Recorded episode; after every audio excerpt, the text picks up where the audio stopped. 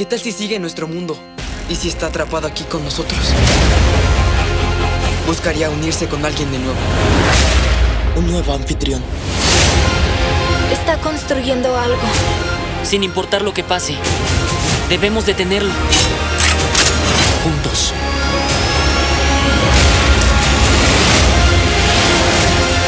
Santa Madre de Dios.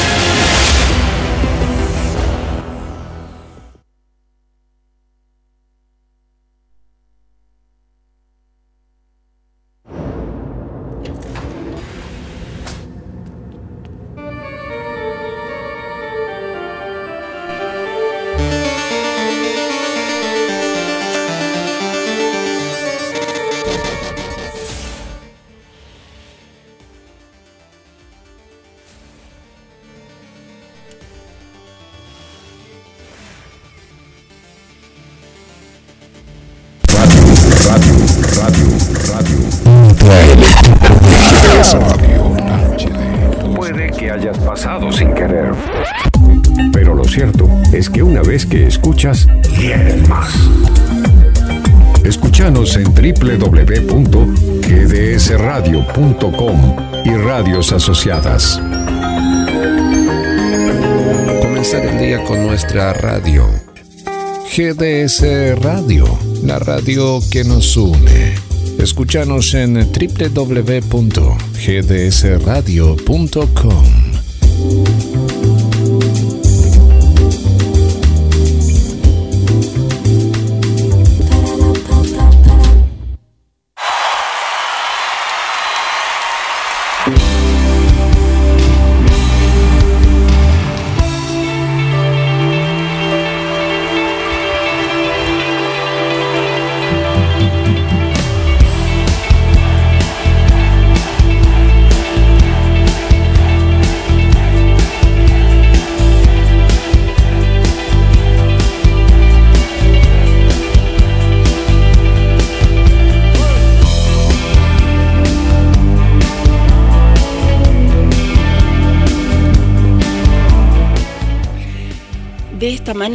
comienza La Liebre.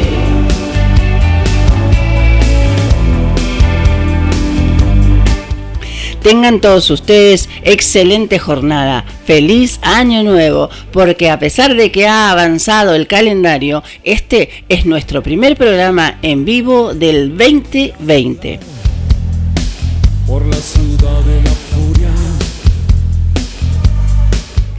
Un año más que compartimos junto a ustedes con la alegría y el dinamismo que nos caracteriza. La liebre, los miércoles de 10 a 12.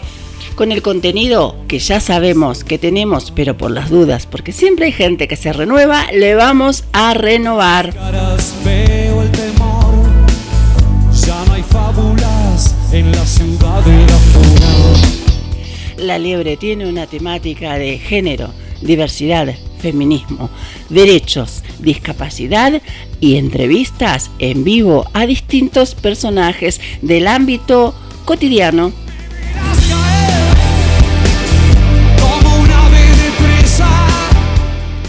Para desarrollar un programa de dos horas semanales me acompañan Carlos Matos en el segmento de derechos de las personas con discapacidad.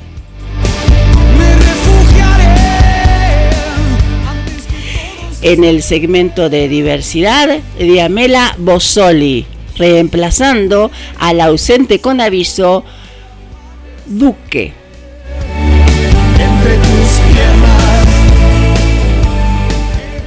En el, se- el segmento de género está ella, María Elena Gutiérrez, secretaria de género de la CTA Autónoma de Mar del Plata.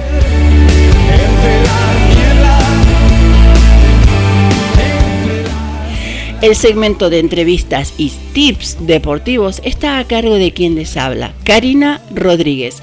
Y entre otras cosas le traemos eh, tips, anécdotas y hazañas deportivas, como así también las efemérides, a cargo de José Efemérides precisamente.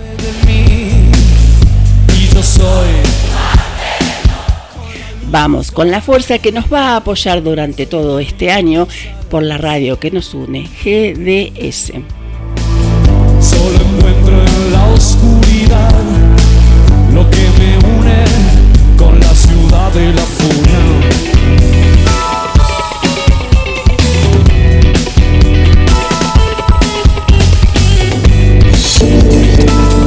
Escuchando La Liebre con Karina Rodríguez.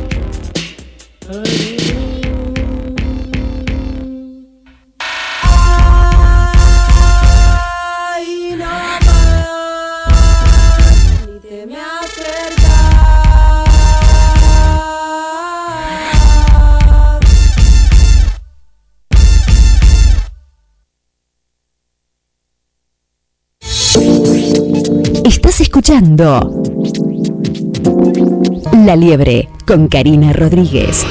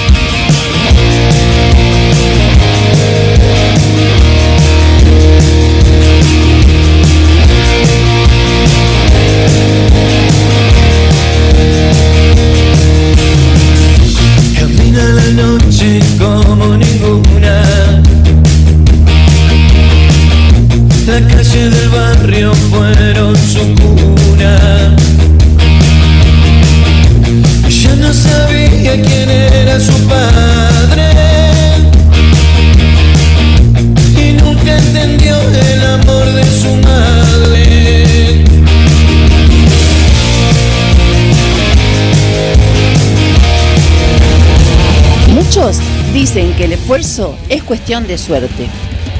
Pocos dicen que la suerte es cuestión de esfuerzo.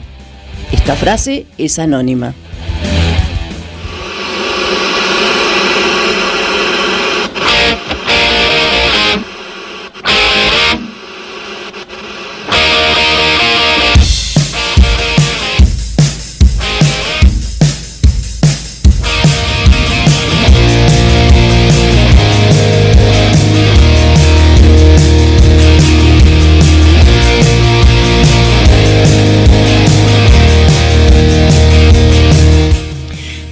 De manifiesto que el contenido de la liebre es total y netamente feminista y que vamos tras nuestros derechos, vamos a transcribir un post que está en circulación en esta semana que tiene que ver con los derechos hacia las mujeres que dice que tras el femicidio de Dayana Barrio Nuevo surgió la Ley Nacional 27.452 de reparación económica para los hijes víctimas de femicidio.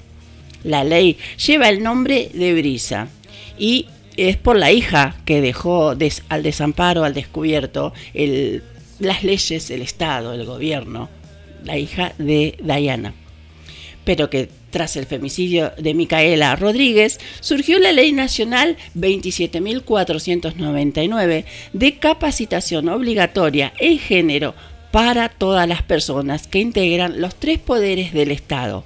La ley lleva el nombre de Micaela. Tras el femicidio de Valeria Carazola, en 2008, su hija Valentina Gallina abrazó la lucha contra la violencia de género. 11 años después, Valentina fue víctima de femicidio. Durante el último año, las cifras de muerte por femicidio en Argentina aumentaron. La ley de reparación económica es insuficiente. Los hijes necesitan acompañamiento en su desarrollo. En cambio, la ley de capacitación en temas de género no es suficiente, es ignorada. ¿Será que aún para la política pública la violencia de género no es más un delito de instancia privada? Que no son más que las personas que se relacionan en lo que una impulsivamente mata a la otra. Este aquí la pregunta, la variante. Eh, el artículo disparador, digamos, en todo, en todo caso, porque cuando yo era chica, mi mamá siempre que pasaba alguna cosa así que no tenía remedio, era, era muy popular la frase, eh, después del niño ahogado, María tapa el pozo. Y cuando yo te digo que era cuando yo era chica, yo hoy tengo casi medio siglo. O sea que si nos referimos a cuando yo era chica y escuchaba esa frase, son 30 años atrás, que sucede lo mismo que sucede hoy, porque quizás hoy no se use el término cuando eh, el niño se ahoga, María tapa el pozo. Pero la consigna, la, la meta sigue siendo la misma. Tenemos que esperar 30 años para seguir transitando la misma desidia de esperar que algo suceda para hacer una acción que tape, que mediatice eh, el hecho. Yo creo que es injusto. Yo creo que tenemos la capacidad, tenemos herramientas, tenemos la capacidad intelectual incluso de poder prever este tipo de situaciones y, ¿por qué no?, con antelación buscar una solución o, ¿por qué no?, buscar la erradicación. Es un tema que llama a debate, es un tema que está en la mesa incluso del debate. Es una pena que hoy por hoy estos sean los titulares que eh, dibujan nuestros noticieros, nuestros medios de difusión. ¿Qué nos está pasando como argentinos? Que no reaccionamos, que no tomamos medidas, que estamos dejándonos que todo nos supere, nos avasalle y, nos devore, por una forma de decirlo, si contemplamos otras, otras eh, acciones que nos devoran también que no son inmediatas, pero que sí nos involucran. Y estoy hablando de la devastación forestal que se da en otros, en otros países, en otras latitudes, pero que, que por estar lejos no nos dejan afuera, porque también nos vienen involucrando. Vamos a identificarnos y vamos a un tema musical con Sara Eve también y volvemos con más La Liebre.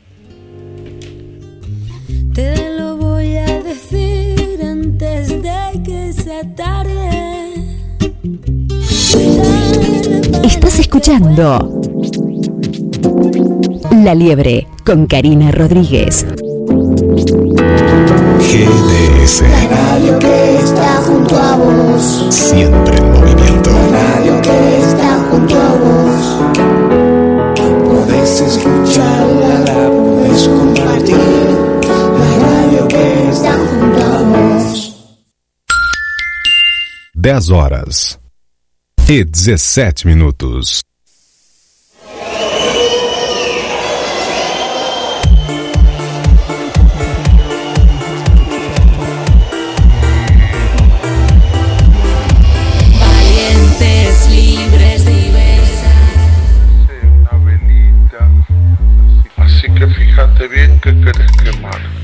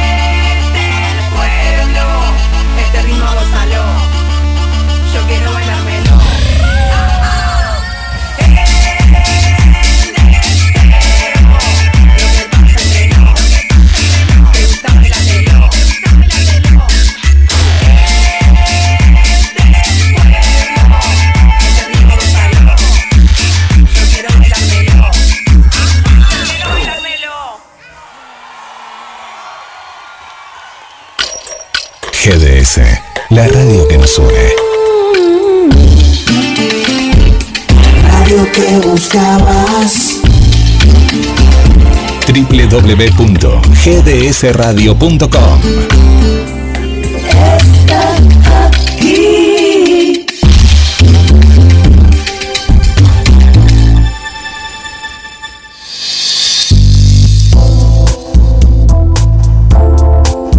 No dejes de planificar.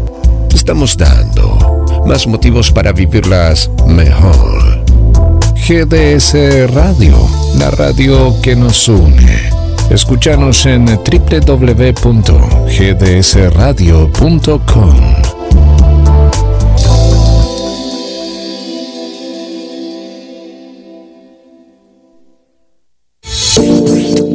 Estás escuchando La Liebre con Karina Rodríguez.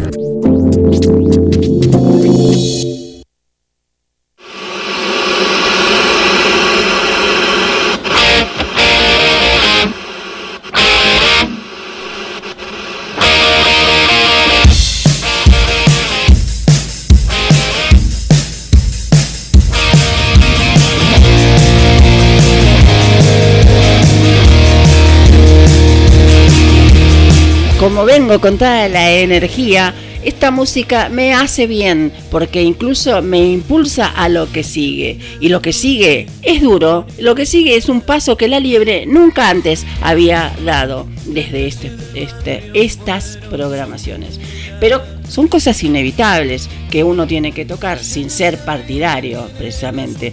Y vamos a hablar del nuevo gobierno, de este nuevo mandato que nos involucra a todos, como así nos han involucrado los anteriores también.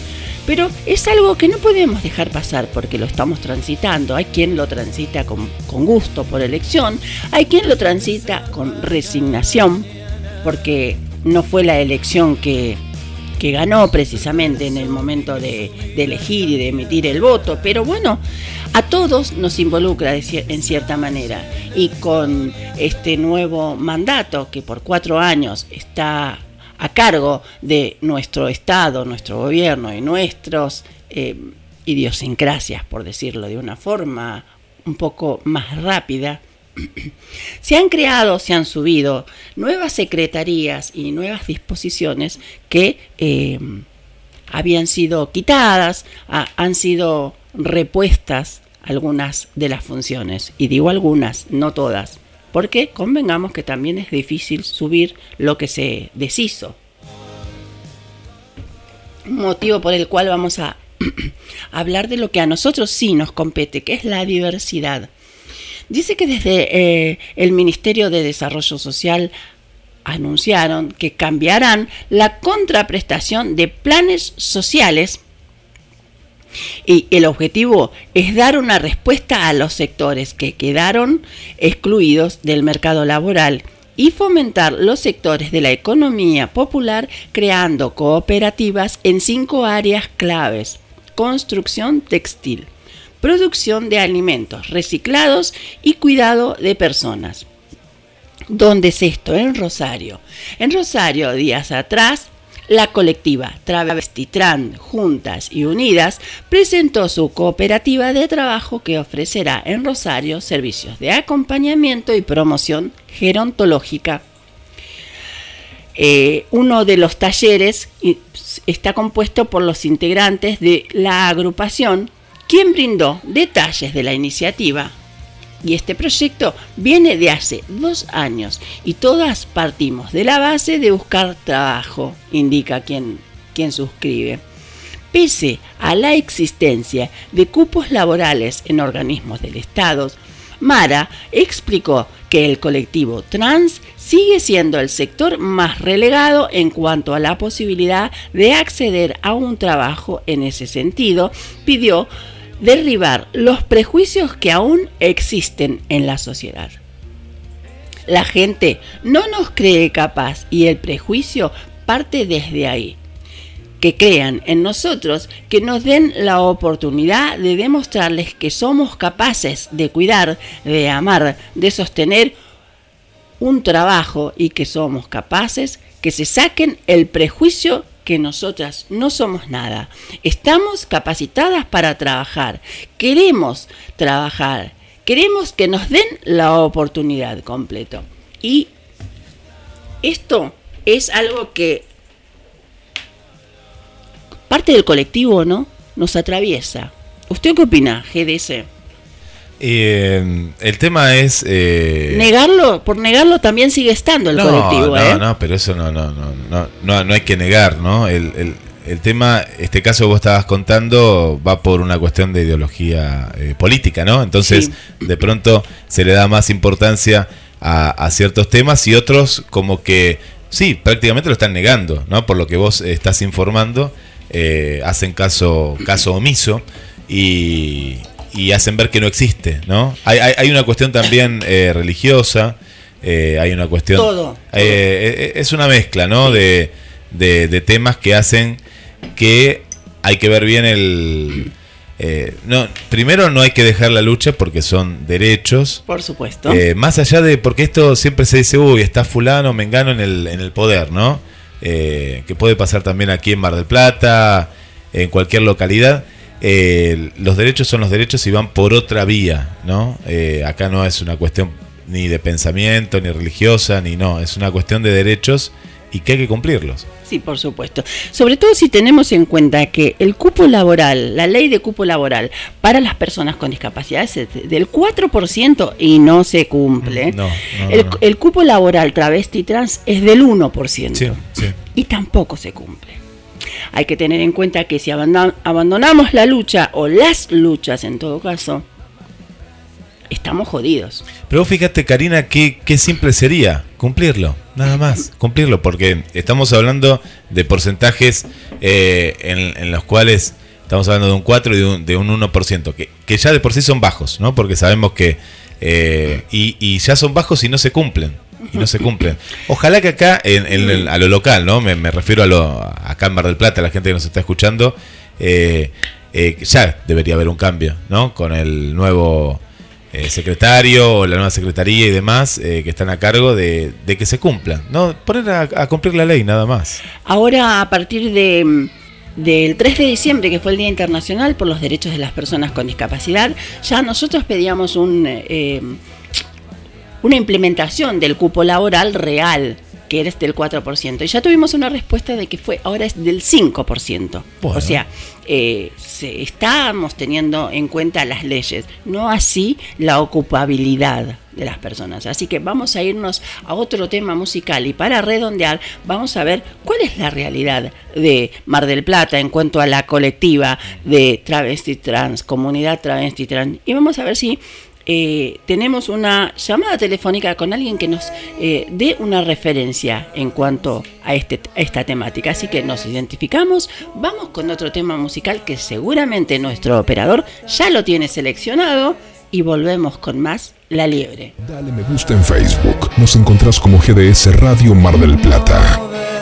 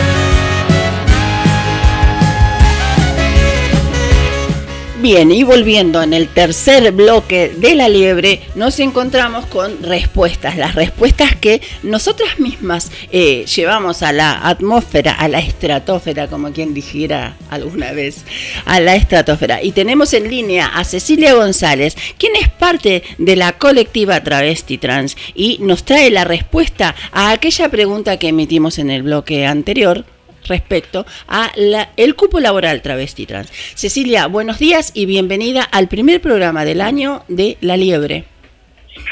Hola, ¿qué tal, Cari? Buenos días, ¿cómo les va a todos por ahí? Bueno, nada, desearles un año genial. Desde acá en adelante seguramente la van a seguir rompiendo como lo vienen haciendo desde, desde la liebre. Muchísimas gracias. Y reflejando la respuesta, metiéndonos de lleno en la temática, ¿no? Reflejando la respuesta en cuanto a Rosario, que está activando vivamente el colectivo, o la colectiva, como prefiera llamarle, en cuanto al cupo laboral. En Mar del Plata, ¿cuál es el reflejo de la situación? Mira, eh, Mar del Plata es una ciudad que desde hace ya dos años que fue votado el cupo laboral travesti y trans por unanimidad en el Consejo Deliberante, pero que eh, el Estado que el Estado de, Arroyo eh, hizo caso omiso a la votación y no reglamenta el cupo laboral. La verdad es que las pocas compañeras que tenemos trabajando tanto en la municipalidad eh, como en la universidad eh, no entraron por el cupo laboral, eh, fue autogestionado eh, y por su capacidad y demás, pero la verdad es que en ningún momento se abrió una convocatoria eh, para personas trans de parte del Estado para ocupar ningún puesto, ninguno. Sí, es muy, muy eh, omiso el caso que se le da al, al- Estábamos haciendo una comparación, sin querer comparar, ¿no? sino una estadística, de que el cupo laboral eh, por discapacidad es del 4% y el de travesti trans es del 1%, y ninguno de los dos son tenido en cuenta. Sí, ninguno. La verdad es que hay una desidia de parte del Estado para con las minorías, no, no se tienen en cuenta y principalmente esto, ¿no? A las travestis trans que, que, somos como la colectiva más más vapuleada y, y, y, por otro lado la que eh, la minoría que tiene eh, la expectativa de vida más baja, somos las más violentadas y así todo somos las más relegadas a la hora de poder conseguir un trabajo formal. Ujú, seguramente. ¿Cuál es eh, la forma en que eh, la colectiva La Pelea desde Mar del Plata? ¿Tienen microemprendimientos? ¿Tienen eh, quintas? eh, ¿Tienen eh, apoyos textiles? ¿Alguna cosa que para paliar la situación de, de forma como grupa? Mira, sí, en, funciona desde hace varios años, te podría decir, no, no estoy muy segura, pero entre 8 y 10 años eh, funciona una cooperativa que se llama Claudia Pía Baudraco, Ajá, sí. eh, que nuclea a mujeres trans y, y disidencias. Em, pero bueno, no, no, no no alcanza solamente con eso para, para todas las necesidades que tenemos. eh, y aparte, a ver, una, una cosa es que, que, que hagamos una cooperativa entre nosotras y que podamos apalearla, pero otra cosa es el derecho que nos debe, que nos debe Sí, sí, el Estado sí. Por, por, por ser sujetas de derecho. Eh, el Estado nos, nos debe eh, históricamente eh, trabajo en blanco formal, con aportes jubilatorios, con vacaciones, como cualquier hijo de vecino que, que tiene eh, esa posibilidad. eh, Sí, por el hecho de ser tenerla. sujete, sujetes nada más. Sí, sí, sí. Bien. Así es. Eh, ¿Y tenés algún conocimiento de alguna otra organización? aunque Porque Pía Baudraco es una eh, precursora. ¿Hay alguna organización que le siga en menor eh, cantidad? No, sí, mira, eh, yo soy coordinadora de, de un grupo de mujeres trans adultas y adultas mayores. Sí. Somos las que pasamos la expectativa de vida de los 35 años. En, en el, grupo que yo coordino hay compañeras que tienen hasta 60 años. Y, y nada, tenemos ahí un, un, un microemprendimiento que tiene que ver con, con textil, eh, hacemos todos tejidos y, y- y tejidos diferentes, hacemos atrapasueños, ahora para las fiestas hicimos adornos navideños, todo tejido en lana de hilo y, y lo salimos a vender a las ferias, a donde encontramos un espacio. Sí. Pero insisto con que esto no es un trabajo No, formal sí. y no es lo que nos merecemos.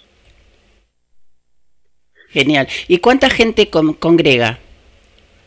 Y somos 12, 12, 12 mujeres trans. Es la comunidad de las sobrevivientes, se les puede llamar. ¿Mm? Sí, sí, sí. Porque somos- superan la somos expectativa. Somos, sobrevi- somos sobrevivientes a, a- a un estado ausente, eh, somos sobrevivientes de una sociedad que nos ex- expulsó eh, históricamente y, y bueno, nada, la llevamos ahí entre nosotras, eh, igual entendiendo que después de la ley de, de- de identidad de género se nos abrieron como otra perspectiva en la sociedad, pero de todas formas no tenemos los derechos básicos cubiertos. Eso precisamente veníamos, y nos vamos a desviar un poquito, ¿no? Veníamos hablando con unas compañeras de que mm, hoy por hoy te dieron los derechos porque te dieron el, de- el DNI, te permiten el casamiento, pero no te permiten un beso en público. No te permiten entrar a un baño que, que no sea asignado para el sexo que designan. ¿No? Sí, Perdóname sí, si mi- No, es muy loco y es muy hipócrita a la vez. Sí. Porque eh, en, en realidad, generalmente las discriminaciones vienen por parte de lo privado, porque eh, hay, hay una reglamentación en, en lo, en lo público que, que si infringís es- esas leyes sería un delito. Sí. Pero en lo privado eh, es diferente. Eh, el caso de estos dos chicos que por besarse los echaron de una playa. Sí. Eh, el caso de, de- de las dos chicas en el subte en, en Buenos Aires.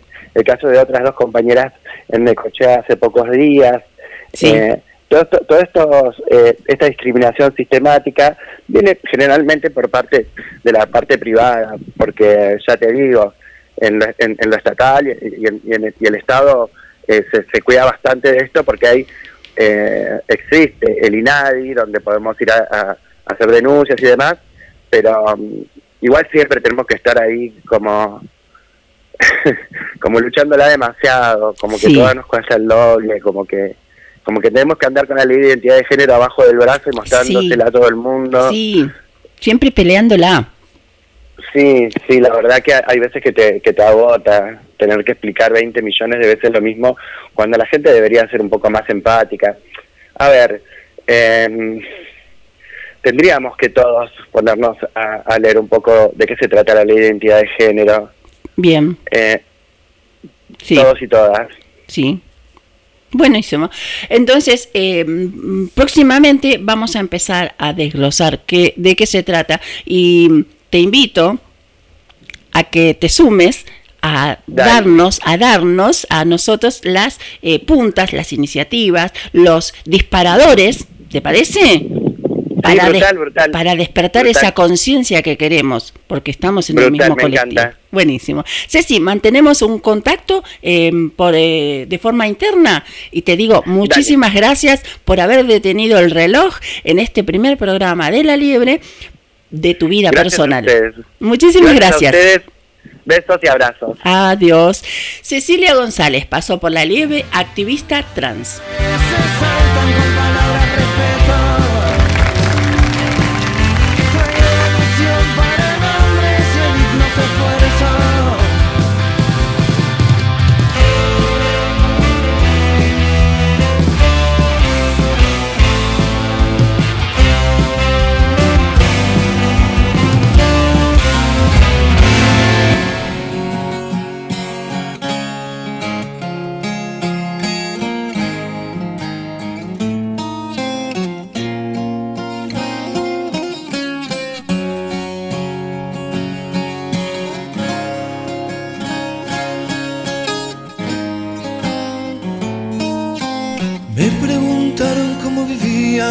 Me preguntaron. Sobreviviendo, dije, sobreviviendo. Tengo un poema escrito más de mil veces. En él repito siempre que mientras alguien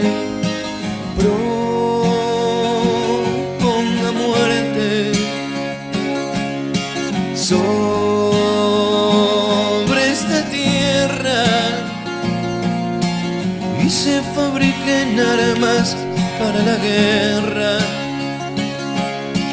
Yo pisaré estos campos sobreviviendo, todos frente al peligro sobreviviendo. Tristes y errantes hombres sobreviviendo.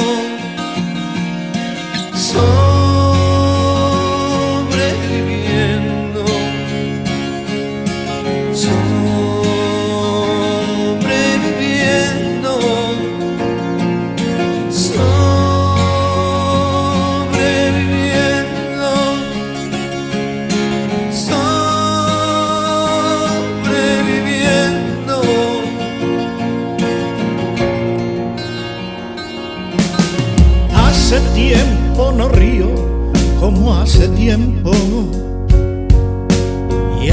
Que yo reía como un jilguero. Tengo cierta memoria que me lastima. Y no puedo olvidarme lo de Malvinas. Cuánta tragedia sobre esta tierra.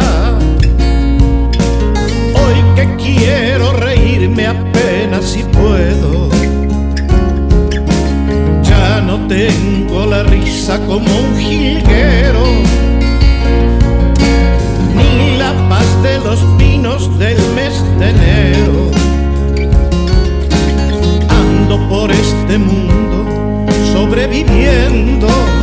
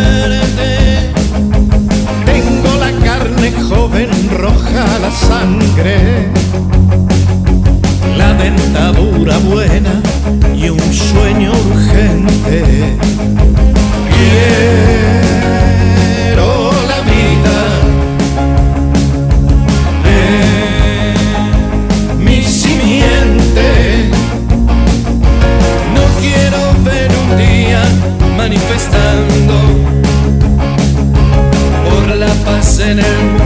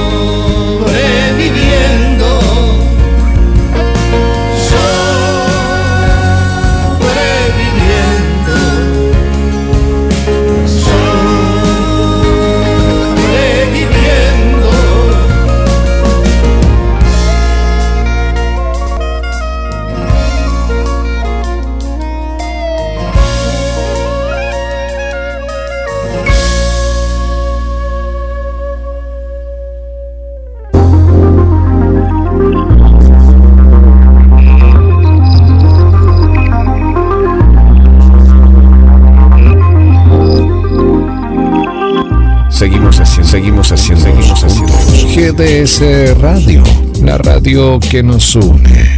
Escúchanos en www.gdsradio.com.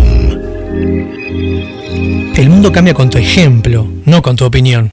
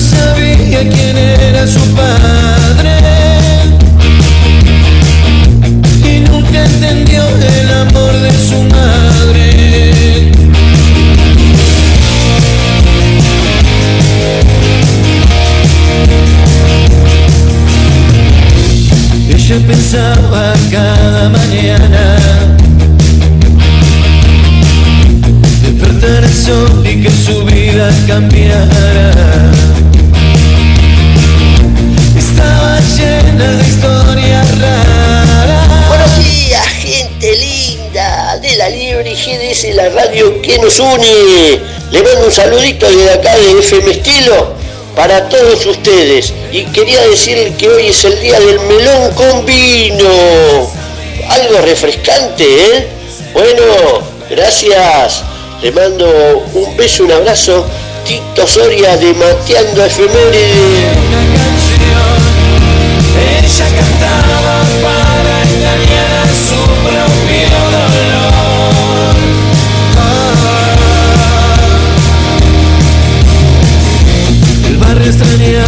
su hermosa locura. Ella caminaba siguiendo la luna. El mundo cambia, cambia, con tu ejemplo, no con tu- no con tu opinión.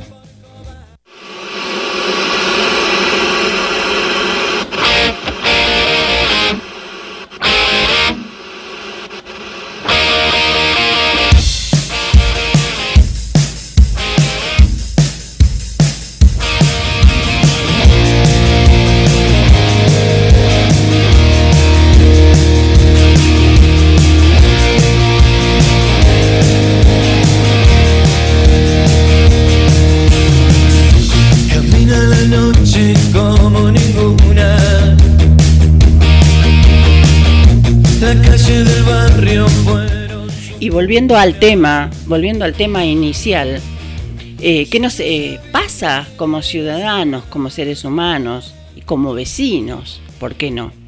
Eh, ¿Qué estamos esperando para reaccionar? El mundo nos está devorando y nosotros seguimos mirando para el costado, quizás con la ley del no te metas.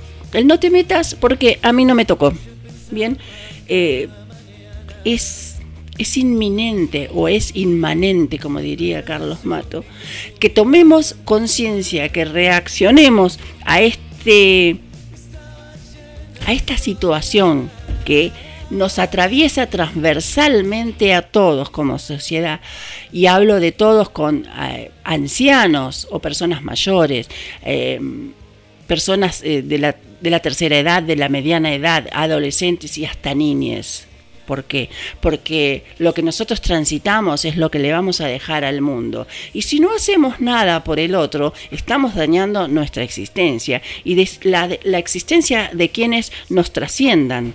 ¿Qué mundo le vamos a dejar a nuestros hijos, a nuestros nietos? Y por qué no a nosotros mismos, cuando hoy vivimos el, el- el ambiente contaminado, ya sea por el smog de los autos, porque el que fuma al lado, o porque eh, talaron los árboles en el, en el Amazonas y eso refleja que el agujero de ozono se proyecta, se expande y que nos cae indefectiblemente en Argentina. Entonces, ¿Qué estamos esperando para reaccionar? Los océanos están siendo contaminados con plástico. Eh, los peces mueren eh, prácticamente ahogados por el consumo de plástico porque se metieron dentro de un neumático y no pueden salir porque las redes de pesca se le atormentan entre sus aletas porque todo es así, porque hay- el, el agua de los ríos está contaminada. Dígame. Y hay más, eh, el pescado que vos consumís, Karina, que yo consumo y demás, ya tiene plástico. Porque ellos consumen eh, todo esto que estás contando y después viene a nosotros, vuelve. Es decir, toda la maldad que nosotros estamos haciendo, vuelve. ¿no? Es algo lamentable. Que yo no creo que sea maldad, sino desidia. Tirar, deshacerse de la basura, eh, largar desechos a los ríos, verter desechos a los ríos, eh, incluso ponerle cianuro a ciertos productos que tomamos, sin ir más lejos.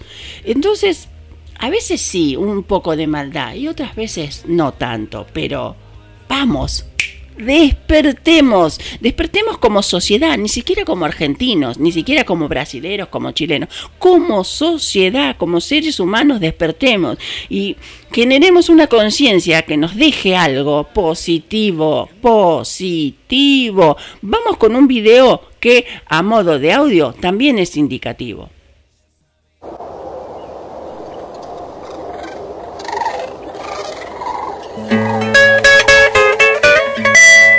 ¿Qué es la megaminería?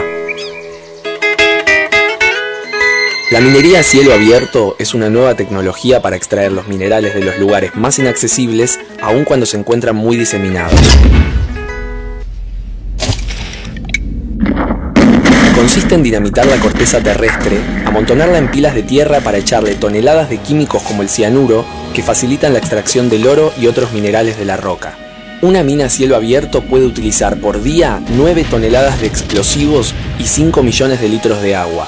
Se producen 18 toneladas de desechos tóxicos para extraer un solo anillo de oro. Bueno, pero los metales no son necesarios para fabricar nuestro teléfono celular, ambulancias, sacacorchos y todo lo que usamos en nuestro día a día. No es tan así. El principal negocio de las mineras es la extracción del oro y otros metales preciosos. En el caso del oro, el 80% es para uso financiero. Se guarda en bóvedas de bancos y sirve como instrumento especulativo. El 18% se utiliza en joyas, adornos y otros usos y solo el 2% termina realmente en la industria. Pero bueno, me imagino que por lo menos nuestro país estará beneficiando. Tampoco están así. Las mineras se llevan todos los minerales y pagan al país como máximo el 3% del valor de lo que sacan. Para definir ese porcentaje, se les pregunta a las mismas empresas cuánto fue lo que sacaron mediante declaraciones juradas. Las empresas mineras consiguen todo tipo de beneficios fiscales. Las eximen, por ejemplo, de impuestos aduaneros, del impuesto al cheque y a los combustibles. En la Argentina funcionan hoy 40 minas. Se calcula que sumando el oro que se encuentra en tan solo 7 de ellas, hay 104 mil millones de dólares. Lo suficiente para construir un tren bala de Ushuaia a La Quiaca y 200 hospitales de alta complejidad. ¿Y por qué no queda para nosotros en vez de dejar que se los lleven? Porque en los años 90, con la presión de los grandes países mineros a través del Banco Mundial y del Banco Interamericano de Desarrollo, se logró la sanción de un nuevo código minero hecho a medida de las grandes corporaciones extranjeras. El Estado está desde entonces obligado por ley a entregar los yacimientos al sector privado para su explotación. Imagínate al gobernador de una provincia cordillerana negociando con una minera con un valor de mercado cercano al PBI de la Argentina. La desigualdad de poder económico y político es tan grande que finalmente estas megamineras son quienes terminan tomando las decisiones. ¿Y no generan puestos de trabajo? La minería a gran escala precisa pocos puestos de trabajo. La construcción de una gran mina demanda más trabajadores, pero una vez en funcionamiento emplean no más de 1.000 o 1.500 personas. Los trabajos son peligrosos y producen enfermedades mortales como la silicosis. Además hay que tener en cuenta que estos proyectos compiten por el uso del agua y la energía regional, por lo que muchos agricultores pierden su fuente de trabajo por la contaminación o la falta de acceso al agua. El turismo y otras actividades también se ven resentidas. Los proyectos mineros generan tensión en las comunidades locales y cada vez más en todo el mundo situaciones de violencia, uso excesivo de la fuerza policial y militar y en muchos casos amenazas, enfrentamientos y muertes. ¿Y quiénes son estos rufianes? Las corporaciones mineras están muy concentradas y las siete más grandes controlan casi todos los yacimientos minerales del mundo. actúan de forma coordinada con los gobiernos de sus países de origen y se manejan en la oscuridad de los paraísos fiscales, lo que les permite evadir, falsificar y desviar grandes masas de dinero y recursos. Son los mismos que ya generaron desastres ecológicos a lo largo de todo el planeta. ¿Y qué podemos hacer para pararlos? Hay mucha gente en Argentina y en el resto del mundo que ya está trabajando hace tiempo para pararlos. Podés conocerlos e involucrarte con sus organizaciones entrando a valladapasatan.org.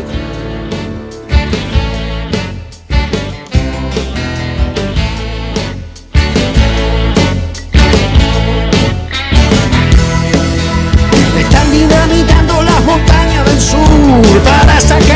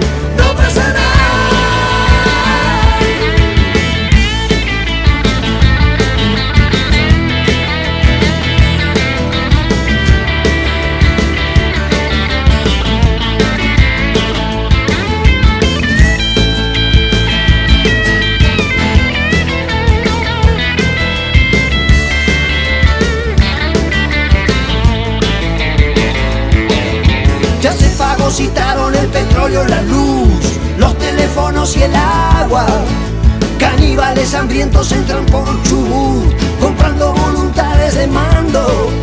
Están contaminando las ciudades que y del Mapuche cielo y tierra. La ley de minería es un negocio cruel,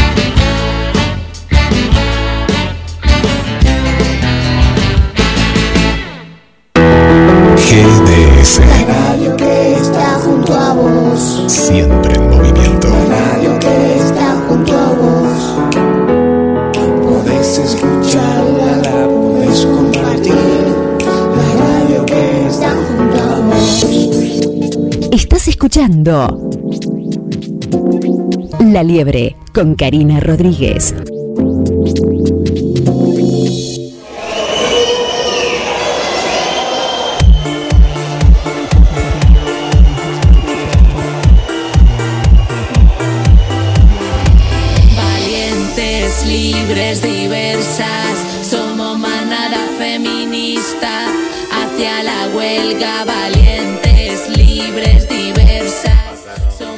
Pasaron 5 minutos de las 11 de la mañana en vivo desde Mar del Plata, Buenos Aires, Argentina. Estás escuchando La Liebre con la conducción de Karina Rodríguez. Y mandamos saludos, gracias a todos los saludos, gracias al señor Tito que nos envió eh, su mensaje y esperamos las efemérides. Un saludo para eh, Nivia desde el barrio, el barrio Belgrano y a toda la familia. Ana María desde el barrio San José. Ana María y Roberto, gracias. María Luisa y Estela desde el barrio Los Andes. Para Silvia, eh, que justamente un tema delicado como el que estaba, eh, estaba desarrollando Karina, y, y una de las provincias en las cuales eh, el tema de, de la minería es noticia es Mendoza. Así que gracias Silvia Sánchez por estar ahí desde, desde el primer minuto. Desde La Matanza nos está escuchando Elizabeth y Matías. Muchas gracias por estar en la sintonía. Desde la zona del barrio Terminal, un saludo para eh, Victoria. Gracias Victoria por estar todas las mañanas junto a La Liebre y GDS Radio. Un saludo para Consuelo desde la zona del centro. Gracias a Cristina, eh, nuestra oyente que se escucha desde Cali, Colombia. Un saludo para Nino y Melina desde la zona de Neuquén, ciudad de, de Neuquén.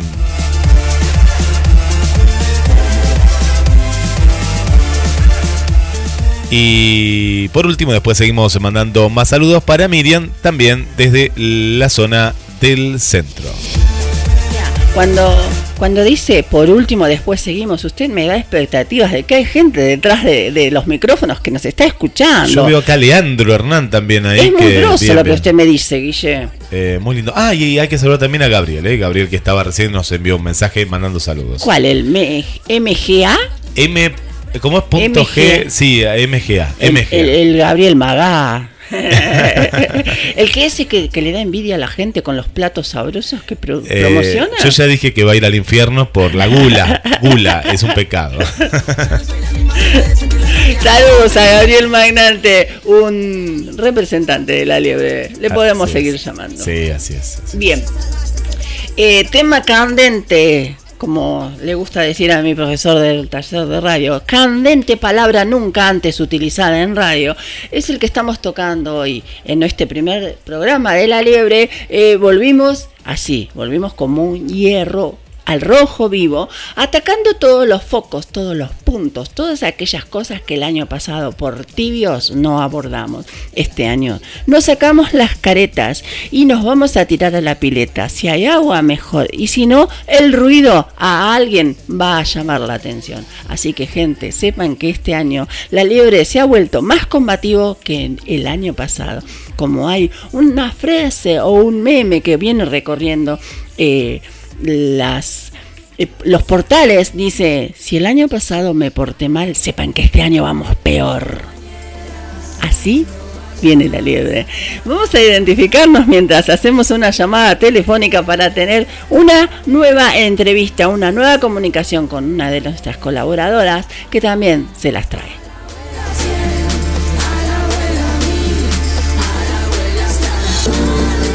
Estás escuchando La Liebre con Karina Rodríguez.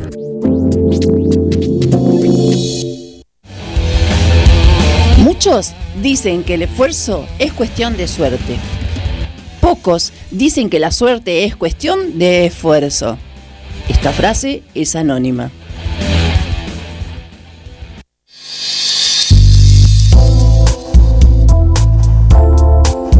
No dejes de planificar. Estamos dando más motivos para vivirlas mejor. GDS Radio, la radio que nos une. Escúchanos en www.gdsradio.com.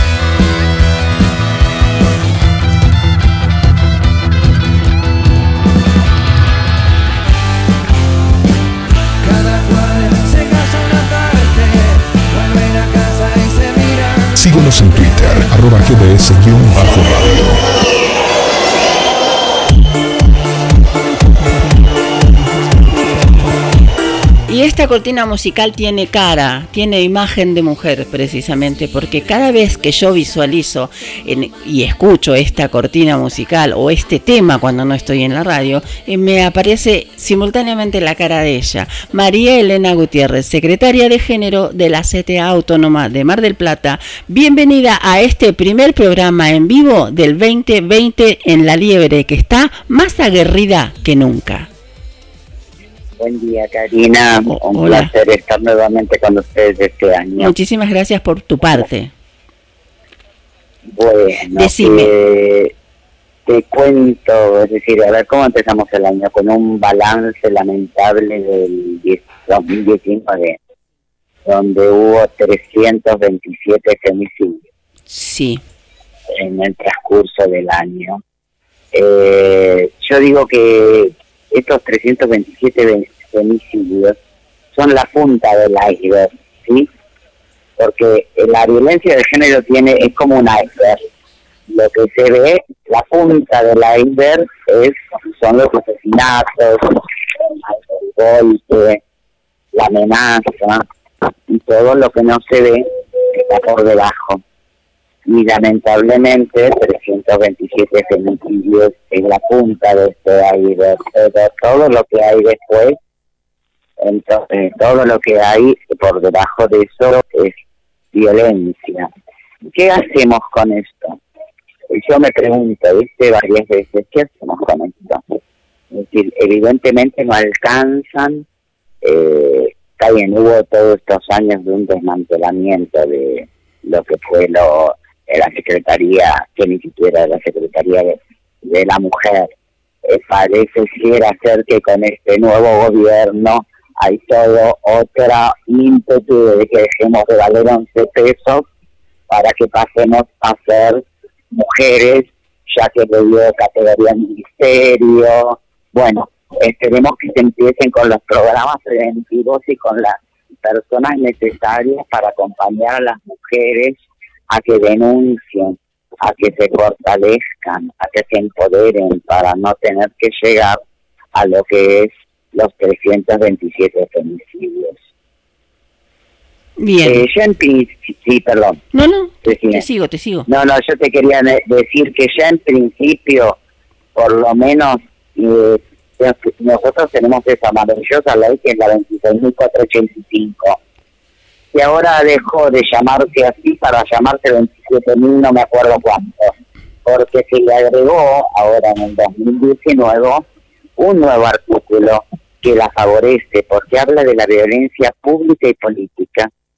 Porque de eso nunca hablamos, ¿viste? Bien, sí, sí, hablamos sí, de la familiar, pero del hostigamiento, de la persecución, del límite al desarrollo de la vida política de las mujeres, nunca hablamos. El acoso moral, incluso.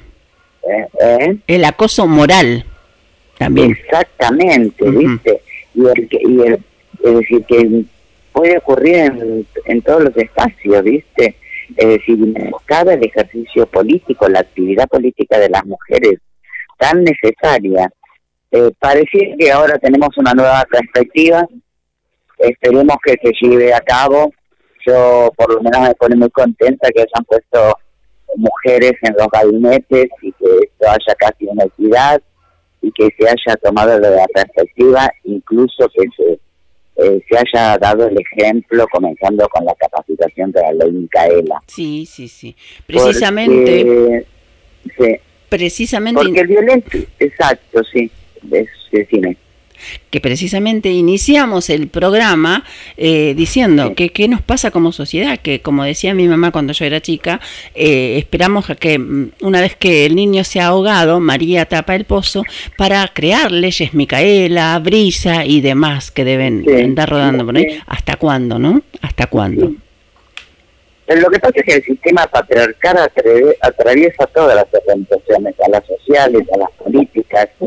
En general es una relación que se basa en el modelo de opresión y opresión de la mujer, ¿viste? O sea, de la relación del hombre, de poder del hombre sobre la mujer. Sí. Y esto llega a todos lados. Es decir, eh, ¿dónde está tardando más que yo veo que tarda más? ¿Y dónde tarda más en llegar en la parte política, en la parte de los movimientos sociales? Por ahí en lo, en, en lo intrafamiliar ya, es decir, ha pasado, si bien es terrible, terrible, porque los 327 femicidios es terrible. Es terrible que una hija, que su madre la, la de la barría, a mí me conmovió Sí. hasta el tuétano, porque, es decir, eh, o la barría, la madre la matan en el 2008, hace 11 años, 12, y ahora la matan a ella también. ¿Dónde estaba el Estado con esa niña de 10 años que no le ayudó ni le a empoderarse y hacerse fuerte ante la violencia del que era su padre o padre o, o progenitor, no sé. Es decir, ¿me entendés? Es decir, esto es lo que yo veo, que, que los femicidios van a seguir existiendo siempre y cuando no podamos, es decir, no solamente hay que meterlos presos, sí, porque no solamente tiene que ser, porque con eso no hacemos nada, porque salen y siguen siendo violentos. Ah, Tiene que haber una deconstrucción, tiene que haber un aprendizaje eh, de las niñas desde que son chiquitos, es cultural, ¿viste? Porque si fuera una enfermedad, lo del violento sería fácil, ¿viste? Porque lo tiene un psiquiatra, un grupo terapéutico, una pastilla y ya está. Sí. Pero, no, es así. No es así. Exacto. Así que bueno, De todas por un formas- lado eso. De todas formas, María Elena, déjame conversar un poquito contigo, ya que es la primera del año, tomémonos atribuciones. Eh, Me parece fantástico ese congreso que iniciaron eh, donde era la temática, la las leyes precisamente que llevan nombre de mujer, donde asistió parte del gabinete y con una grandeza, con una mm, participación tan, un costado social tan lindo que se le dio, que esperamos muchísimo de esta etapa a nivel de Sí, yo la verdad que sí, acuerdo con vos. Es decir, espero mucho de esta gestión. eh, es decir, tenemos esperanza, expectativas, por lo menos han comenzado a modificar de entrada. Esperemos que esto lo puedan llevar a cabo. Que la sociedad acompañe. Sí. Porque no es esto también. Sí, sí. Que la sociedad acompañe. ¿viste? Así que bueno, veamos, que seguiremos trabajando y acompañando a las mujeres. Nosotros sabemos que esa es nuestra función y orientarlas a dónde tienen que ir, cómo hacer. Eso es lo que hacemos en la. Así que bueno, nada, eh, me- eh, auguramos un año con mayor capacitación, sí. Con mayor recursos. Eso es lo que mis deseos de año. Bien. Y con menos muertes. Aquellos derechos que no son inmanentes a todos y en distintas situaciones que nos sean otorgados. Exacto. Exactamente. Muchísimas No, y gracias. que- y- bueno, gracias Karina. Nos estamos viendo, nos estamos viendo así virtualmente. Sí, sí, sí. Ya, yo- través- ya te voy a buscar porque hay proyectos que, que nos involucran a ambas y que necesito que estés conmigo. Así que previa, posteriormente te voy a poner en conocimiento. Bueno, bueno, bueno. Bueno, un abrazo y gracias por por Bueno. estos minutos. No, por favor, y para mí es un placer tener a alguien con tu capacidad y con tu trayectoria en las eh, en el staff del programa, porque sos parte nuestra. Gracias, Karina. Muchísimas gracias. Así pasó María Elena Gutiérrez, secretaria de género de la CTA Autónoma MDP por la liebre.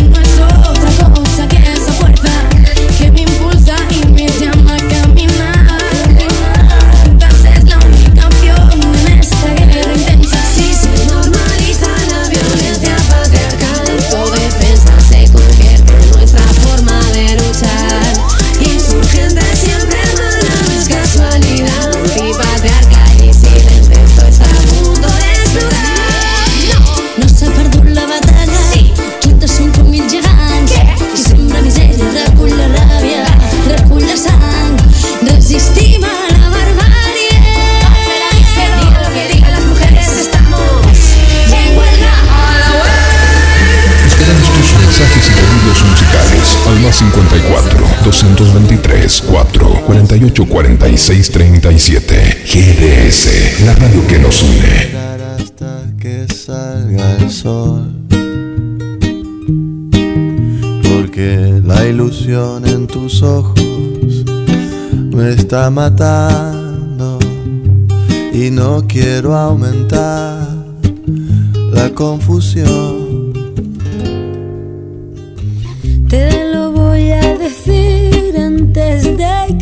Tarde.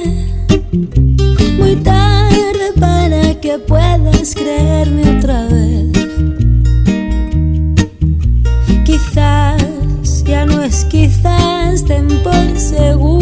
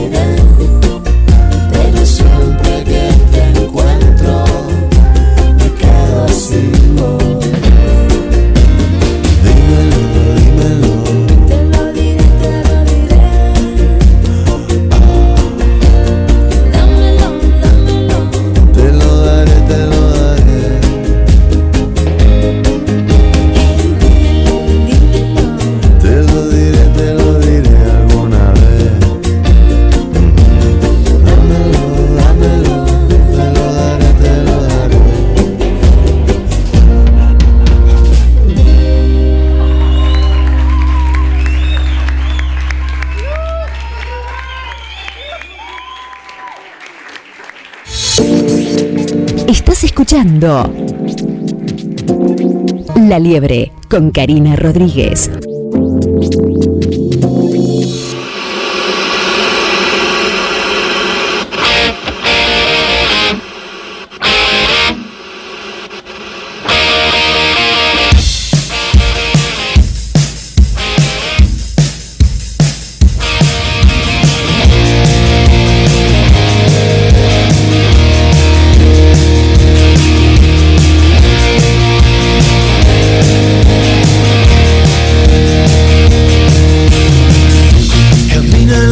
2020, como hace ya muchos años desde que comenzó la liebre, Lalis está presente, Lalis Pastelería Artesanal. Las cosas más ricas también te acompañan en este nuevo, nuevo año.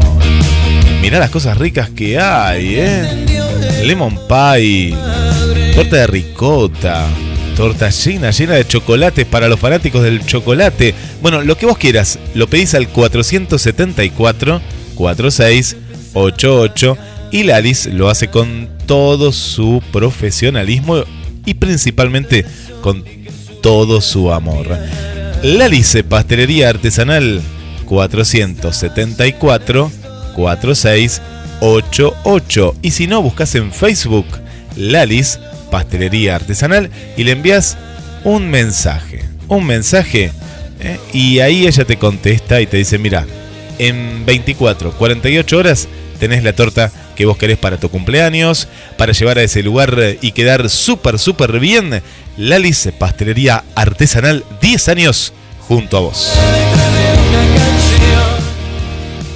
Y vamos a comer hamburguesas, eh, Karina. Bien, porque son hamburguesas veganas. Sí, empezá a alimentarte bien. Alimentarte con hamburguesas muy ricas. Por ejemplo, la propuesta son hamburguesas de lentejas. Sí. Y vos decís, pero mm, no sé si me van a gustar. No te van a gustar, te van a encantar. Te van a encantar porque estas hamburguesas están hechas también bien, bien caseras. Y ahí entramos en www.gdsnoticias.com y ya está saliendo la radio, donde también está la, publicidad de quien de BLS, medallones, soja y verdura, soja y zapallo, arvejas, lentejas, garbanzo. No te las pierdas, pedilas ya al 223 446 1982 Vanessa, medallones BLS. Y seguimos en la libre, en la libre con la conducción de Karina Rodríguez. Por supuesto. Y para tener una continuidad con el reflejo que queremos expandir, derechos en esta ocasión, derechos de las personas con discapacidad. Y lo expone Carlos Matos, precisamente, que desde un audio, por motivos de ajenos a nuestra voluntad, nos presenta su columna y de esta forma nos da aliento para que este año nos vaya, pero de perlas.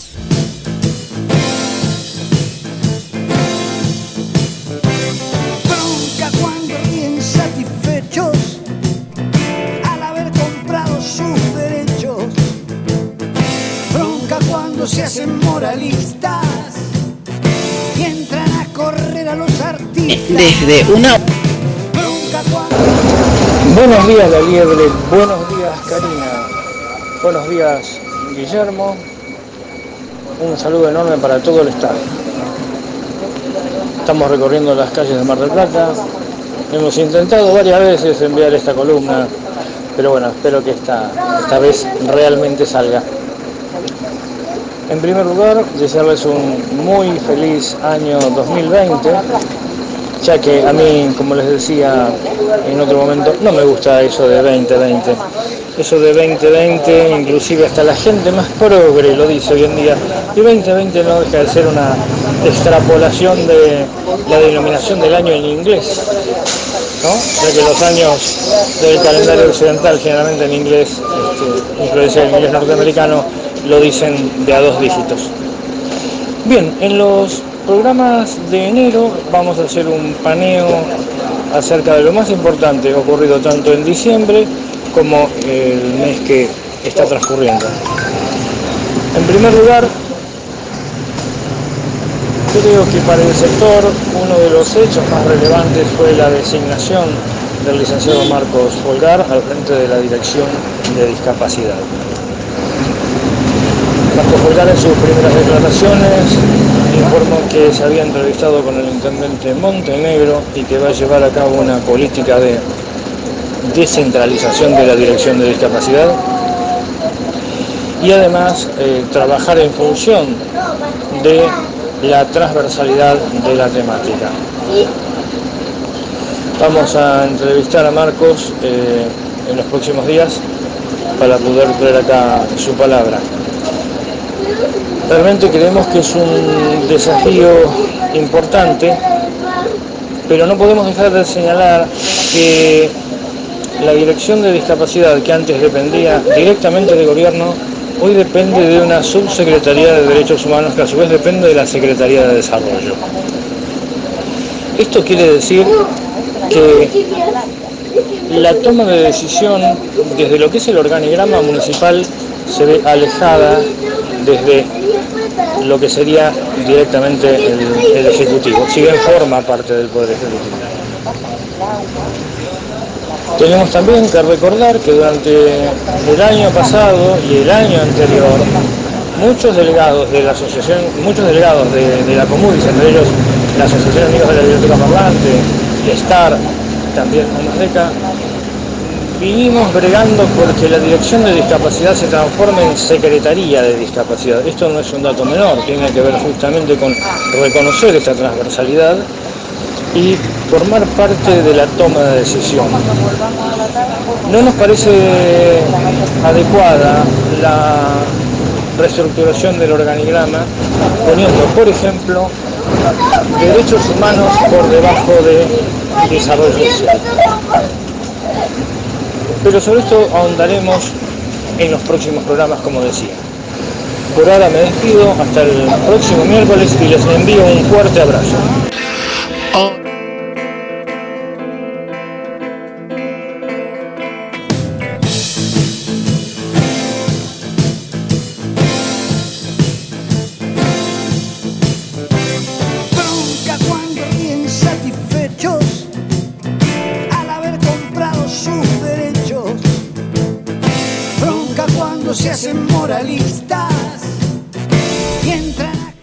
Como todo tiene que ver con todo, eh, está perfecto eh, el audio en el cual describe que una secretaría no puede estar debajo de otra y no puede estar oculta. Y que me dan muchas ganas de tenerlo acá a Carlos Mato para llenarlo de preguntas, para obtener respuestas, porque sé que él las tiene. Y porque sé que si no las tiene, va a buscar el medio de encontrar una respuesta para satisfacer no solo mi necesidad de conocimiento, sino la de ustedes, quienes están allá del otro lado y más allá de que tengan o no una discapacidad, están escuchando expectantes porque saben que de su boca o de este medio, programa, eh, salen certezas, salen eh, conocimientos que adquirimos ya sea en la marcha o porque los traen eh, tácitamente. Así que referido también a la temática de la discapacidad, de los derechos y de los logros, vamos a hacer eh, causa común con esta etapa que estamos pasando, que es momentánea y que se llama verano, época estival, y derechos porque se inauguran playas que se consideran accesibles. Pero lamentamos que no sean en nuestra ciudad, pero sí festejamos que el logro nos alcance de una forma u, u otra. Y en esta ocasión Villa Gesell promociona su playa adaptada para personas con discapacidad. El balneario Nautiluca, ubicado en la zona del muelle de Villa Gesell, es desde hace más de una década la primer playa integrada del país, con rampas y caminos adaptados para personas con discapacidad, sillas de soportes, sillas anfibias y bicicletas adaptadas. Esto comenzó en el año 2006 a construir el balneario y en el 2007 comenzaron con el proyecto sobre la accesibilidad para, a partir del año siguiente en adelante, desarrollar la accesibilidad que nosotros llamamos al 100%, contó Marcelo Santurión, el propietario del balneario. El también presidente de los concesionarios de playa de Villa Gesell agregó que en 2012 el balneario obtuvo una distinción por la accesibilidad, otorgada por el entonces Ministerio de Turismo de la Nación como parte del sistema argentino de calidad turística. Al acercarse a la calle 126 y playa, donde se encuentra el balneario, el visitante se encuentra con una extensa rampa de acceso de 20 metros de largo, que baja directo a las carpas, que permite que cualquiera que llegue con su silla de ruedas pueda acceder a su carpa sin inconvenientes. El concepto de playa integrada implica que el balneario cuenta con todos los servicios de un balneario común, pero adaptado por lo que se asegura que quienes se trasladan por la playa hasta el agua van a poder hacer todo el circuito sin dificultades.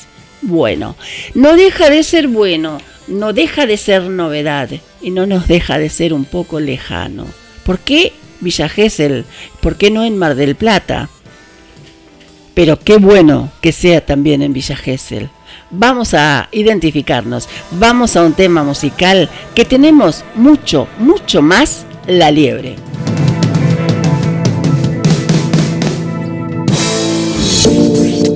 Estás escuchando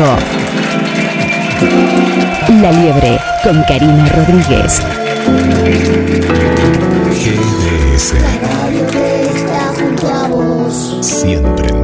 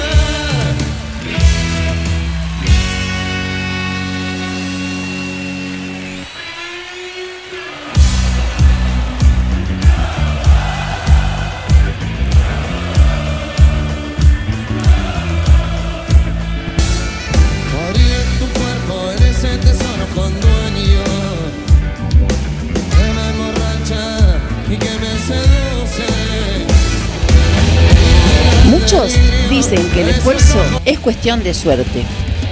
Pocos dicen que la suerte es cuestión de esfuerzo. Esta frase es anónima.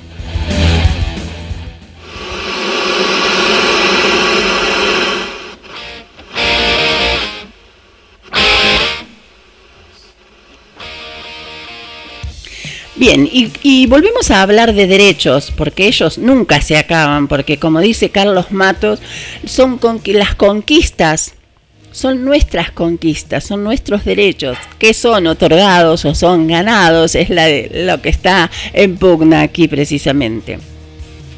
Y respecto a derechos, eh, no sé si sería tanto derecho, sino más bien una línea, una bajada de línea de igualdad. Eh, en cuanto a la tecnología, estamos hablando de una aplicación que nos permitiría a aquellas personas que tenemos baja visión o a aquellas que son ciegas acceder al cine o, por qué no también, disculpen, la comunidad de- del colectivo de sordos, eh, tener un- una inclusión plena, total e independiente de cualquier otro sistema. Porque el artículo dice que teniendo una fuente de Wi-Fi de buena calidad, no necesitas más que bajarte la aplicación. Pero tenemos a alguien que nos relata de forma un poco más concisa la forma de ver, escuchar y saber de qué está hablando una película de forma inmediata en cualquier lugar.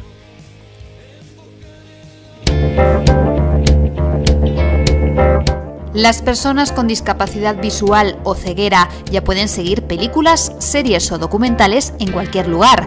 Solo necesitan un dispositivo móvil con conexión a Internet y tener descargado Audesk Mobile.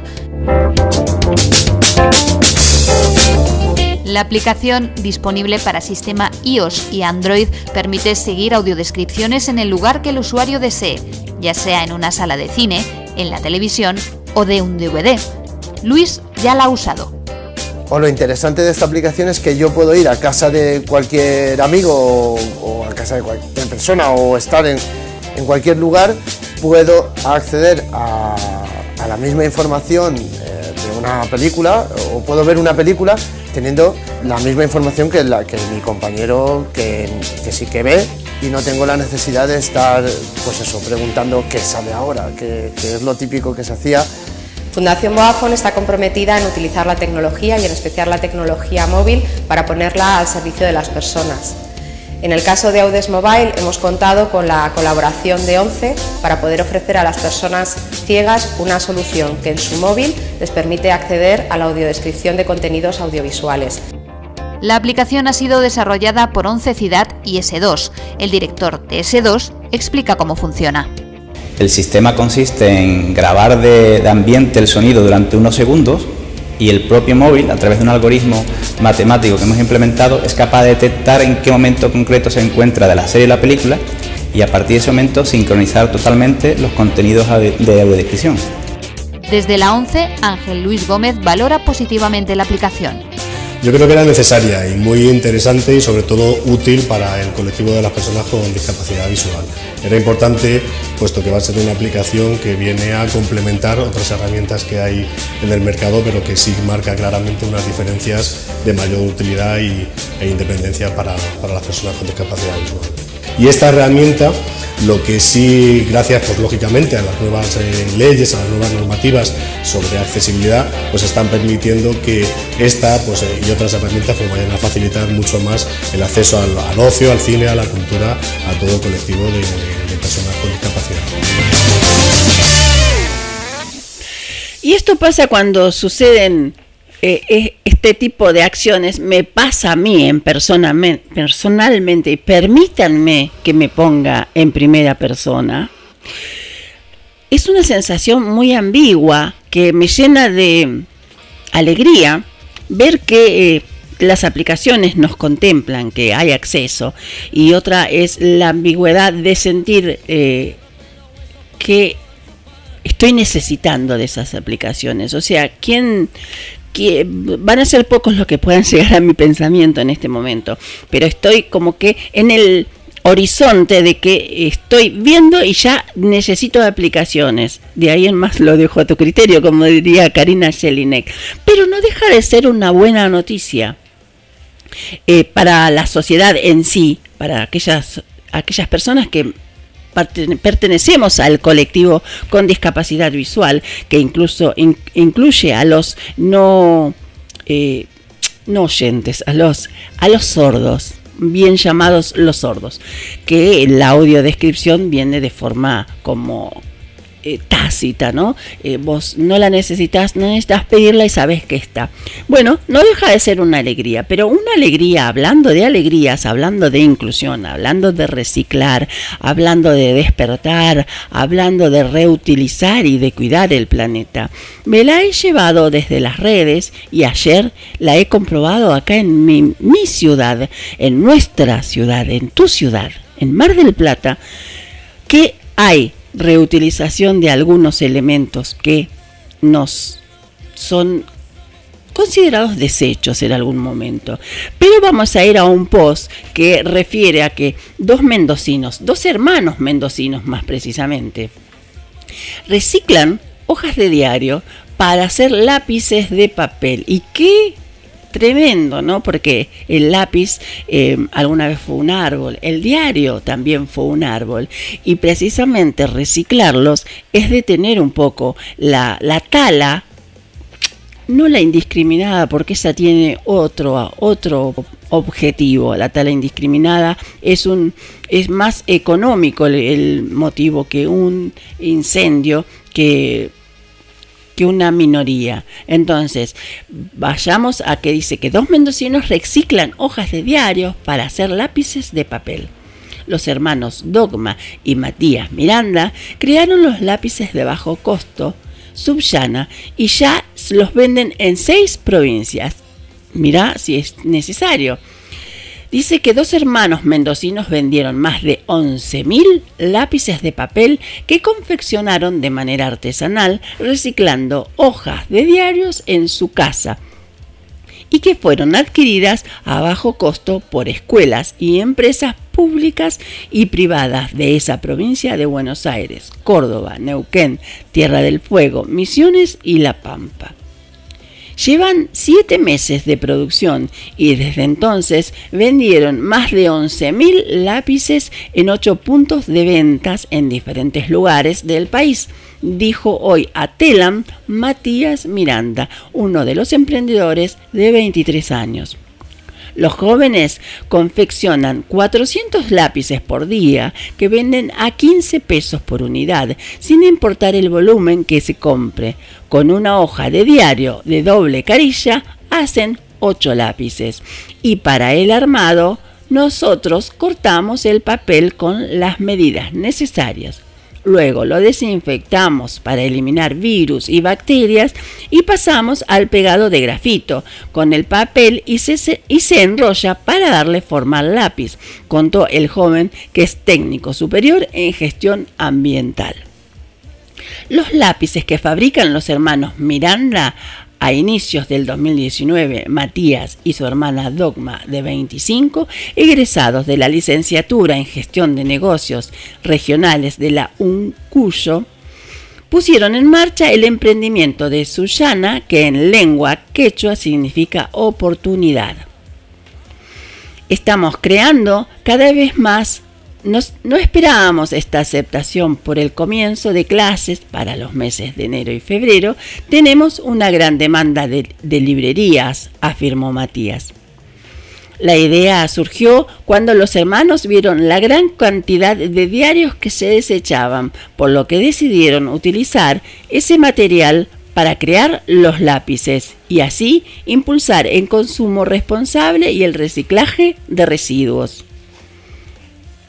Fue así que Matías y Dogma se instalaron en el living de su casa en la localidad de Bowen, en General Alvear, para comenzar a darle forma e idea y dando aún la continuidad con la producción. Tenemos mucha demanda, si bien los pedidos son en grandes cantidades, nosotros seguimos trabajando de modo artesanal. Pero vamos acelerando el proceso y compramos ya maquinarias pequeñas para aumentar la producción, reconoció el joven para quien el proyecto genera un impacto en lo económico, ambiental y social. Los lápices ya se venden en Buenos Aires, Córdoba, Neuquén, Tierra del Fuego, Misiones y La Pampa. Los hermanos recorrieron ferias, eventos y recibieron reconocimiento como el Ecopremio Argentino. Eso hay que promocionar. Los premios por reciclar, los premios por producir, los premios por generar. El Ecopremio Argentino 2019 en agosto pasado que se celebró en Godoy Cruz un galardón que reconoce proyectos con impacto ambiental, social, económico y de instituciones educativas, empresariales, ONG y municipios de median, medio y medios de comunicación. Para este año fuimos invitados a dar charlas en varias escuelas en La Pampa y comenzamos a trabajar con otros productores como portalápices, lápices de colores y mochilas. Todo con materiales reciclables, incluyó Matías Miranda. Y creo que este es un cierre, pero más que perfecto para haber comentado, eh, haber iniciado más que nada el programa, pero no, no cierra acá el programa, porque tenemos eh, para equiparar, tenemos eh, la noticia Ayer anduvimos de recorrida, eh, la liebre anduvo recorriendo puestos de, de la época estival precisamente, ferias más precisamente. Y con grata, grata fue nuestra sorpresa al recorrer eh, un, un mobiliario de considerado patrimonio de la ciudad en Mar del Plata y nos referimos a la iglesia catedral que no somos eh, grandes afectas a las a los ritos eh, a las misas y todo eso pero había una feria y hacia allá nos dirigimos. Una fer- feria de emprendedores artesanales donde había variedad de cosas. Había por eh, decirle alguna cosa hojotas tejidas al crochet con suelas de, de hojota con las tiras de hojotas y labradas se puede decir con em, hilo y agujas de crochet. Bueno, había infinidades de cosas, había elaboración de mermeladas, vinos, velas, jabones, saumerios, eh, abrelatas, sacacorchos, es, mm, llamadores de ángeles. Pero lo que más nos llamó la atención con este, este estilo medio revoltoso rebelde que tiene la liebre, un puestito que tenía colorido y diseños, colorido diseño e imágenes de Mafalda. Porque Mafalda siempre ayudó a pensar a la gente, siempre ayudó a crear una forma, un pensamiento ya sea propio o, o de, mm, por interpretación de, de aquellos dibujos nada más, ¿no? Y hacia allí nos dirigimos. Y había muchísimas eh, billeteras con la imagen de Mafalda precisamente que nos encantó, nos agradó. Pero, este aquí, que el, la, la frutillita del postre es que las- esas billeteras, ¿sabe con qué estaban hechas, eh, Guillermo? Adivine, con algún material reciclable, dígame. Eh, cáscaras de banana. Para lo que dura la plata sería ideal, ¿no? Se me vino así a la mente. A ver, Bueno. ¿con qué? ¿Con qué? Algo que es un desecho que no es orgánico. A ver, ¿qué puede ser? Hay muchos por eso, pero... Es algo que usted eh, para sus hijos compra a diario. ¿Sí? Ah, Ya, bien. ya no compro más pañales, ¿eh? No, no, No, eso son pañales y se, se bebe. Mira, eh, las, las botellas, las botellas estas de... A veces que uno compra de gaseosa o de algo, ¿no? No, es algo más sano incluso. Es el sachet de leche. Ah, es H de leche, claro. Usted no imagina lo lindo que son los diseños de, Es bi- verdad, de he billeteras visto ecológicas con el, el dibujo que está en esa ocasión o el que usted pueda sugerir. Qué bueno que está eso. ¿eh? Están eh, cocidas a máquina, tienen este coso que se pega, ¿cómo se llama? Sí, sí, el abrojo, ah, tipo el abrojo ahí para eh, pegar. Hay abrojos y están súper decoradas, son lindas. No obstante, eh, y están a un precio accesible incluso. ¿Sabes ¿Sabes por qué no pensé en la leche? Porque ya no, con lo que va la leche no estoy comprando todo. Los chicos toman té. Bien. Bueno, fuimos al puesto de artesanos Sí. que nos, nos, eh, nos es más eh, cotidiano porque figura ya en la plaza de San Martín, creo que es frente a la, la peatonal, sin ser el, el- el Claro, espacio de es- artesanos. No, claro, justamente es eh, ahí donde está la catedral, ¿no? Enfrente, sí, Eh, enfrente. sería la calle Mitre. Sí, eh, exacto, ahí está, sí, Iluro, sí, sí, exacto. Iluro. Y ahí hay las mismas billeteras, pero confeccionadas con las cajas de cartón de la leche. Claro, larga vida, sí. Y estas tienen un sistema de cierre con elástico, o sea, otro diseño, otra forma de, de reciclar, otra forma de construir dentro de, de todo esto, esta vorágine que nos está llevando hacia atrás, de salir adelante. Mira, acá Bueno, estoy viendo imágenes de, de- de- de temas que has contado hoy, eh, tanto de Australia como del Amazonas. Viste que el Amazonas ahora no se habla tanto porque la noticia que tapó fue la de Australia, pero Sí. es terrible lo, lo que ha quedado. Y esto que vos estás contando eh, me hace acordar una película de ciencia ficción, pero lamentablemente es la realidad, de que tenemos que volver a las fuentes al- lo antes posible. Totalmente. Con todos estos emprendimientos. Sí. Porque eh, si no en pocos años, eh, mucho antes de lo que se pensaba, eh, va a haber graves problemas como los que hay, pero no todavía, no, no se ven a materia, en materia No. climatológica. dicen aproximadamente que nos quedan 30 años Claro. de vida útil. Se habla de 30 años, pero si no hacemos algo, esto puede pasar antes o podemos esa fecha de 30 años postergarla por muchos años más. Sí. Eh, ¿Sabes que Villa Gesell es un ejemplo? Yo te estaba escuchando con las playas accesibles, pero va más allá de eso también en, en otras cuestiones. Por ejemplo, eh, la semana pasada Villa Gesell fue la primera playa libre de humo. Esto quiere decir que las personas que, que quieren ir a fumar a esa playa o a esas playas no pueden ir a fumar. También el tema de los sorbetes, que acá se sigue hablando Sí. si, si se da, si no se da, que contaminan un montón. Vos vas ahora a la tarde, por ejemplo, tipo 8, cuando ya la gente vuelve de la playa, es impresionante la basura que hay. La basura, Sí, pañales, sí, sí. sorbetes. Acá siempre como que en Mar del Plata rondamos en los mismos temas, pero no profundizamos No. En, en leyes que digan, listo, se prohíbe el sorbete, eh, más tachos de basura. ¿Sabes, Cari, que también. yo recorrí las playas tanto de La Perla como las del sur de Chapalmalal y vos ves que no hay tachos de basura, hay uno solo abarrotado, porque la gente tira, porque la gente Sí. quiere tirar, tira, pero tiene que haber más tachos de basura, cosas básicas, ¿no? Sí. Bueno, por otro lado, déjeme mm, sin, Sí, volver Siguiendo a la feria, sí, sí, volvemos a la feria. Cruzando el stand en la punta hay bolsos materos reciclados con las bolsas de alimento para perros.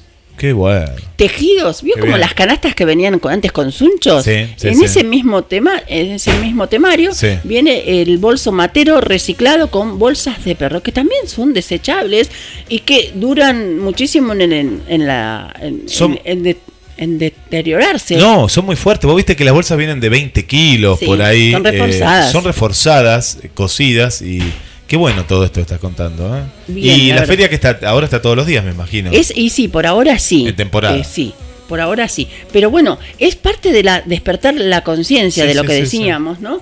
Y generar un poquito de este esto de que, que nos va a salvar a todos. Nos da- Respecto a lo que usted decía, yo me pasó una situación también muy cerca, porque como usted sabe, cuando yo viajo en micros de larga distancia, Sí. me asignan el primer asiento porque está reservado para personas con discapacidad, Así lo que es. queda pegado al baño del micro. Sí.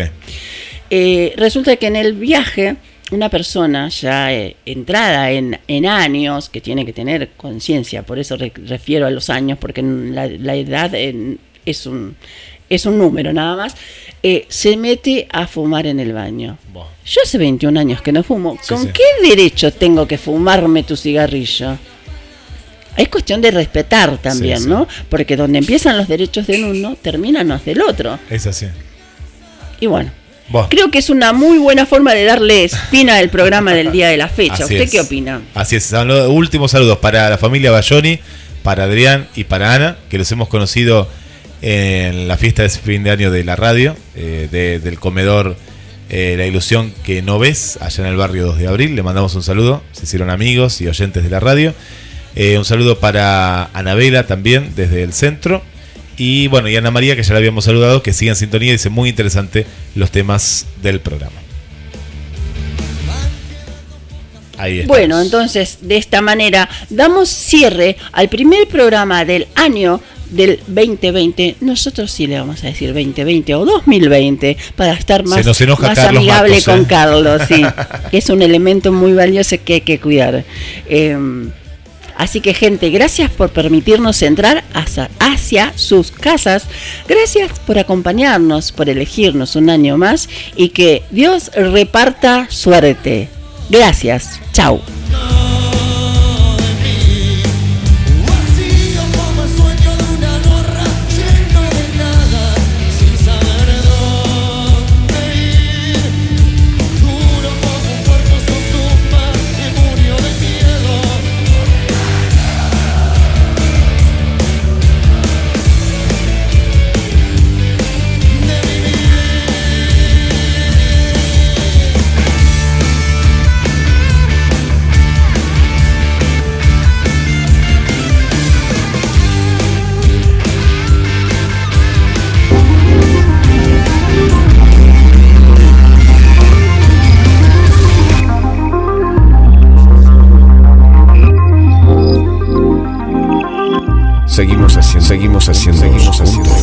GDS Radio, la radio que nos une.